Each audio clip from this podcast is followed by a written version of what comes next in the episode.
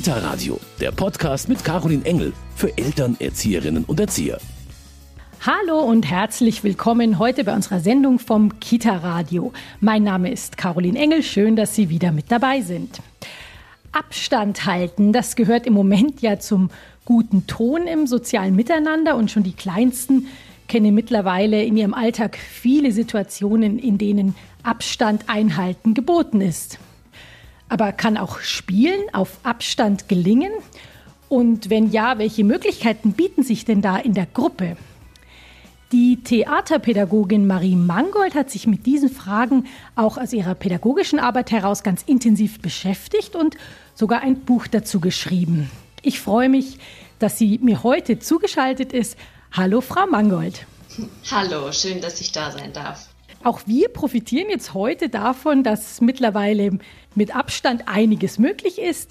Ich bin hier in München und spreche mit Ihnen in Osnabrück. Frau Mangold, Sie haben ein Buch geschrieben. Wie heißt es und wann ist es erschienen? Das Buch heißt Wir spielen trotz Abstand. Theaterpädagogische Spiele für Schule und Freizeit. Ähm, es ist diesen Monat erst erschienen, im März. Es ist sozusagen also jetzt ganz frisch. Ich freue mich, dass wir heute in der Sendung darüber sprechen können und über Ihre Arbeit und wie Spielen trotz Abstand gelingen kann.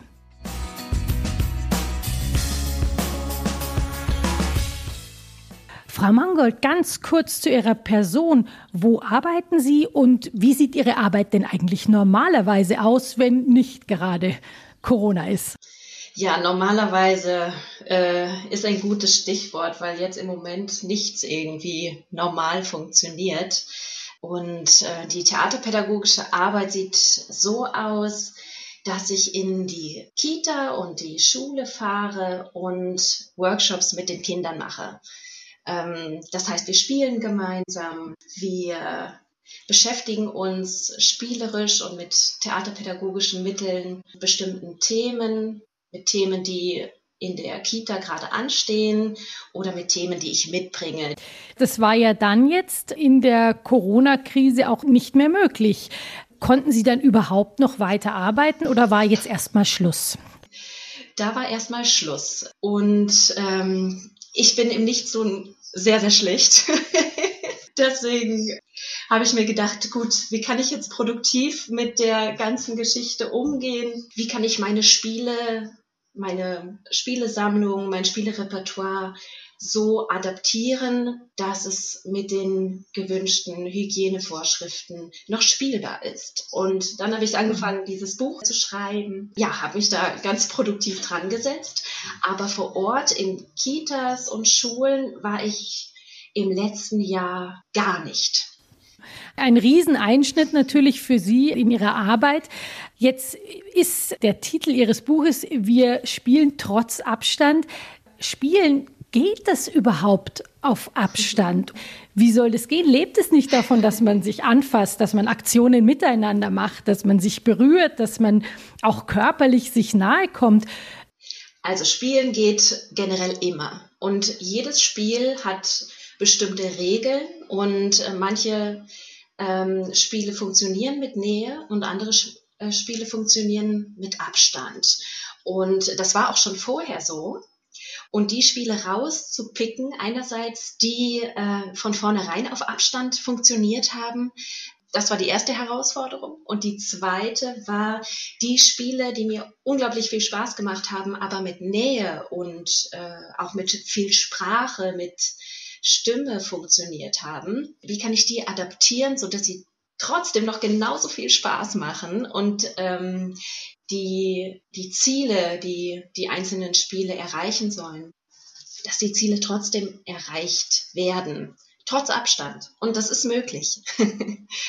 Können Sie dafür mal ein Beispiel geben? Ähm, also mein oberstes Ziel ist immer, immer, immer Spaß und Spielfreude. Und dann gibt es Unterkategorien.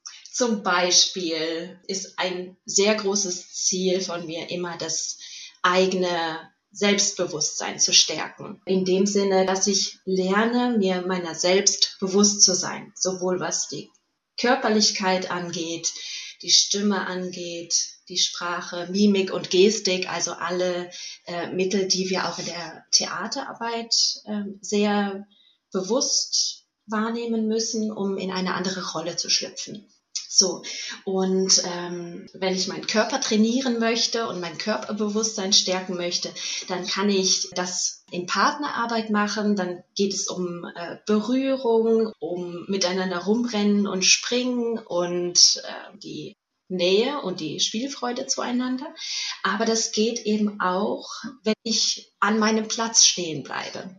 Also ich finde dieses Spiel wundervoll. Das heißt, schütteln eins bis sieben. Da schüttel ich meine rechte Hand, meinen rechten Arm siebenmal, meinen linken Arm siebenmal, meinen Fuß siebenmal, meinen anderen Fuß siebenmal. Und wenn man möchte, kann man dann beliebig weitere Körperteile hinzufügen. Und in der nächsten Runde dann sechsmal schütteln, fünfmal schütteln, viermal schütteln, dreimal schütteln, einmal schütteln und dann stehen und nullmal schütteln. Das fällt den Kindern am allerschwersten.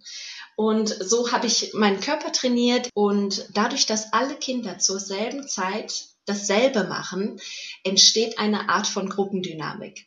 Wenn man alleine stehen würde, dann wäre es ganz anders. Frau Mangold, wenn wir jetzt uns eine Gruppe anschauen, die jetzt unter Corona-Bedingungen miteinander spielen will, theaterpädagogisch arbeiten will, wenn jeder doch was alleine macht, wie, wie, soll man sich denn da als Gruppe gemeinsam fühlen können?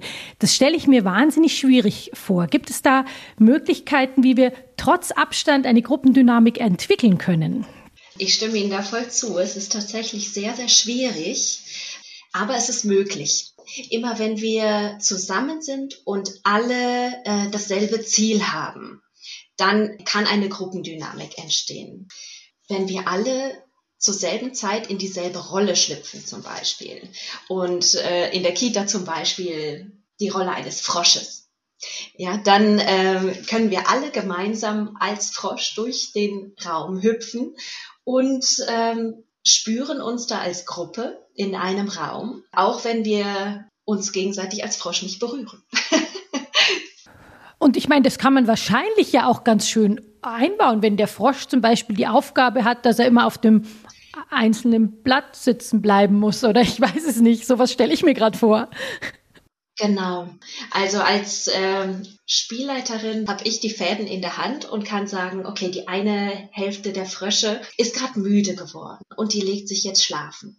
Und die anderen Frösche, die, die gehen jetzt schwimmen. Ja, dann habe ich die eine, die eine Hälfte der Frösche äh, an, am Platz und unter Kontrolle gebracht und die anderen gehen schwimmen, bewegen sich frei im Raum und können aber dabei die Abstände einhalten.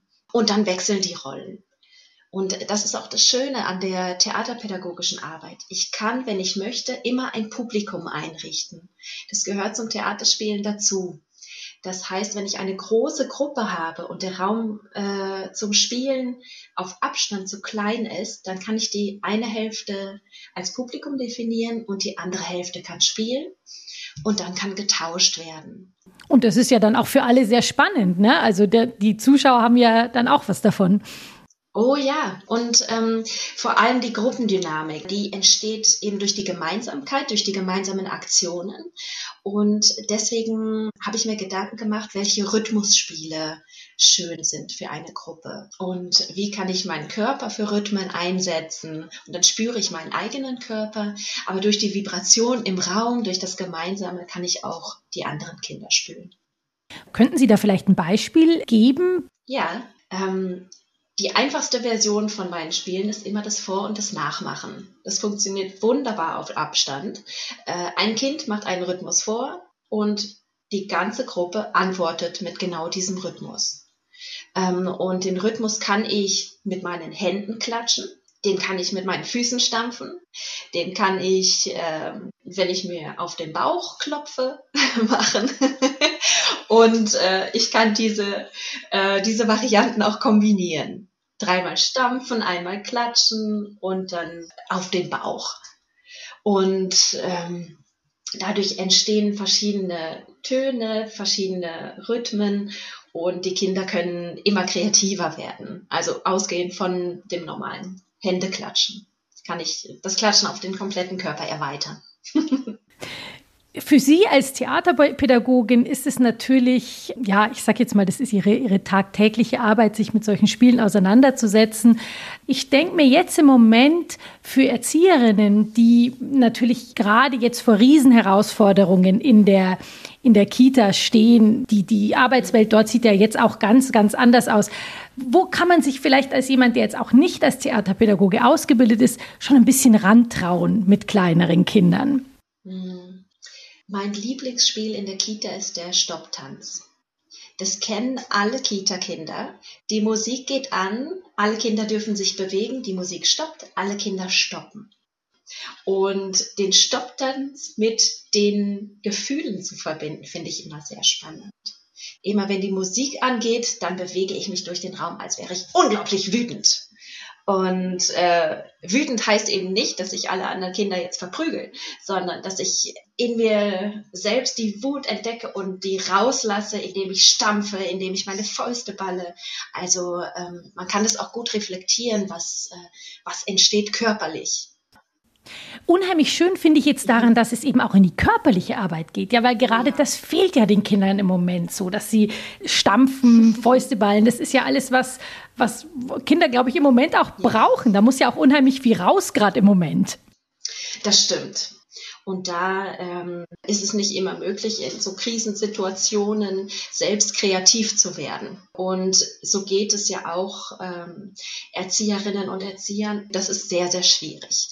Und das war auch der Grund, warum ich dachte, ich muss jetzt dieses Buch auch unter die Leute bringen und kann nicht nur für mich diese Liste anfertigen, sondern allen die Möglichkeit bieten, da ein bisschen Kreativität und Inspiration zu finden. Und ich glaube, das ist wirklich ein, ein sehr, sehr guter Gedanke gewesen, den Sie da hatten. Frau Mangold, Sie haben das gerade jetzt schon im Gespräch gesagt. Es ist in Krisensituationen für Pädagogen, aber auch für Eltern schwierig, jetzt noch kreativ zu sein, um den Kindern etwas zu bieten. Und da kommt natürlich Ihr Buch jetzt genau im richtigen Moment, weil es ist schon so gedacht, dass man es sich auch wirklich zur Hand nehmen kann, wenn man sagt, was kann ich denn machen, oder? Genau, es soll Inspiration bieten für Spielfreude. also wie kann ich äh, Spielfreude bei den Kindern wecken, die ja eigentlich eh schon da ist, aber wie kann ich es in, in spielfreudige Bahnen lenken? Ich habe von einigen gehört, ja, wir können jetzt gar nicht mehr spielen oder wir dürfen gar nicht mehr spielen, wir dürfen ja gar nicht mehr zusammen sein und das bricht mir das Herz weil oft fehlt einfach, also es fehlt manchmal die zündende Idee. Wie kann ich trotzdem spielen? Und genau das war meine Intention hinter dem Buch. Für Sie, wie war das, dieses Buch zu schreiben? Ich meine, Sie haben ja vorhin schon erzählt, ähm, dass Sie die meisten Spiele schon vorher entwickelt hatten. Aber war das dann nicht auch nötig, sowas dann nochmal auszuprobieren? Oder kannten Sie das schon, dass Sie mit Abstand auch mal spielen müssen, auch ohne Corona?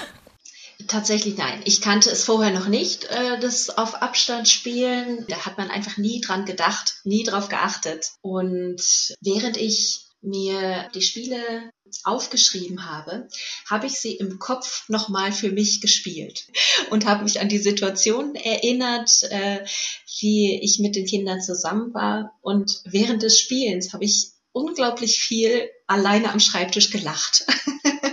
also bei mir ist sofort die Spielfreude hochgesprudelt. Ich hatte sofort Lust, das auszuprobieren, konnte es aber nicht.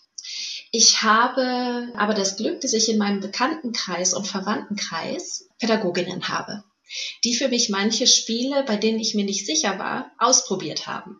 Und die waren dann so, so glücklich, dass sie nur diese drei, vier Spiele zum Ausprobieren hatten, dass ich mir dachte, ja, da bin ich auf einem richtigen Weg und äh, tu meinen Beitrag zu dieser Krise. Ist es denn jetzt so, dass Sie, wenn Sie jetzt auf die Spiele gucken, die ja jetzt mit Abstand eben gespielt werden können, dass Sie sich sagen, ach Mensch, das könnte auch ganz unabhängig von Corona in Zukunft eine ganz interessante Version dieses Spiels sein? ja, durchaus. Könnte ich mir vorstellen. Also gerade die kleinen Kinder, die lernen ja sehr viel über Kontakt, über Körperlichkeit und es bietet tatsächlich die Chance, da mal in sich selbst reinzuspüren und zu schauen, was habe ich eigentlich für Stärken, was kann ich gut, äh, was mache ich gerne. Also äh, viel Reflexion steckt dahinter und das ist eine Chance. Ähm, und auch miteinander in Konflikt zu gehen. Die Konflikte werden ja im, gerade in der Kita auch viel körperlich gelöst. Wie kann ich Konflikte zum Beispiel lösen, indem ich äh, nicht auf die Körperlichkeit gehe, sondern über die Sprache zum Beispiel? Das kann ich mir gut vorstellen, dass man da einfach ganz neue Wege findet und das ja dann für die Kinder auch eine ganz interessante Erfahrung ist, die sie vielleicht ohne die Abstandsregeln gar nicht so machen würden, weil man, naja, weil man dann immer die anderen oder leichteren Wege sich auch sucht. Frau Mangold, die Spiele, die Sie jetzt in Ihrem Buch vorstellen, ab wann kann man die mit Kindern spielen? Ist es schon mit den Kleinsten möglich? Wie sieht es aus? Also ich glaube, dass man mit allen Kindern diese Spiele spielen kann. Nicht jedes Spiel ist für die Kita-Kinder geeignet, nicht jedes Spiel ist äh, für die Grundschule. Es sind über 100 Spiele in dem Buch und ich glaube, dass jede Pädagogin und jeder Pädagoge genau weiß, was zu der eigenen Gruppe passt und was auch zu einem selbst passt. Also welches Spiel kann ich gut erklären, auf welches Spiel habe ich Lust als Pädagogin, als Pädagoge. Sonst kann ich die Spielfreude nicht, äh, nicht transportieren, nicht rüberbringen. Und äh, ich finde auch Theaterpädagogik klingt manchmal so ein bisschen gefährlich, weil es so ein Begriff ist, wo einige Leute Respekt vor haben. Und letztendlich ist es, äh, also das Rollenspiel, das kommt ja aus den Kindern selbst. Die spielen ja von selbst mhm. aus äh, Rollenspiele, um, ja, um die Welt zu spiegeln. Und deswegen ist es äh, also gar kein gefährlicher Begriff. Ich denke, mit Ihrem Buch können da Pädagogen wirklich schöne Anregungen finden und jetzt den Mut haben, sich dem Spielen auch trotz Abstand einfach zuzuwenden.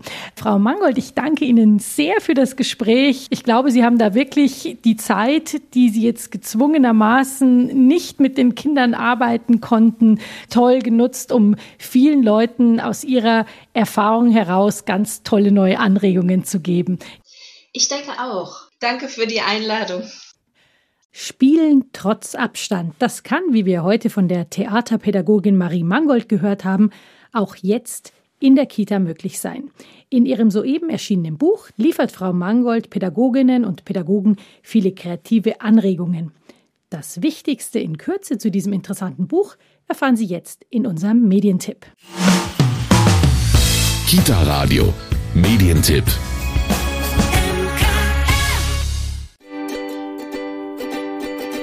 Wir spielen trotz Abstand. Abstand halten. Das gehört mittlerweile auch bei den Kindern schon fast zum guten Ton. Doch wie soll in Kita und Schule gemeinsam gespielt und eine positive Gruppendynamik etabliert werden mit all den strengen Vorgaben zur Einhaltung einer körperlichen Distanz? Die Theaterpädagogin Marie Mangold bietet mit der hier vorgelegten Spielesammlung einen Lösungsvorschlag. Alle darin vorgestellten Spiele sind auf Abstand durchführbar und erfordern kein Material. Sie sind schnell erklärt, zum Teil in unter einer Minute spielbar, benötigen nur wenig Platz und machen einfach riesigen Spaß. Das Buch Wir spielen trotz Abstand von Marie Mangold ist im Verlag Modernes Lernen erschienen und kostet 14,95 Euro. Also bleiben Sie ein wenig kreativ, wenn es darum geht, in dieser herausfordernden Zeit mit Kindern auch in der Gruppe Theater zu spielen. Ich wünsche Ihnen jetzt noch alles Gute, bleiben Sie positiv. Bis zum nächsten Mal. Ihre Caroline Engel. Kita Radio, ein Podcast vom katholischen Medienhaus St. Michaelsbund, produziert vom Münchner Kirchenradio. MK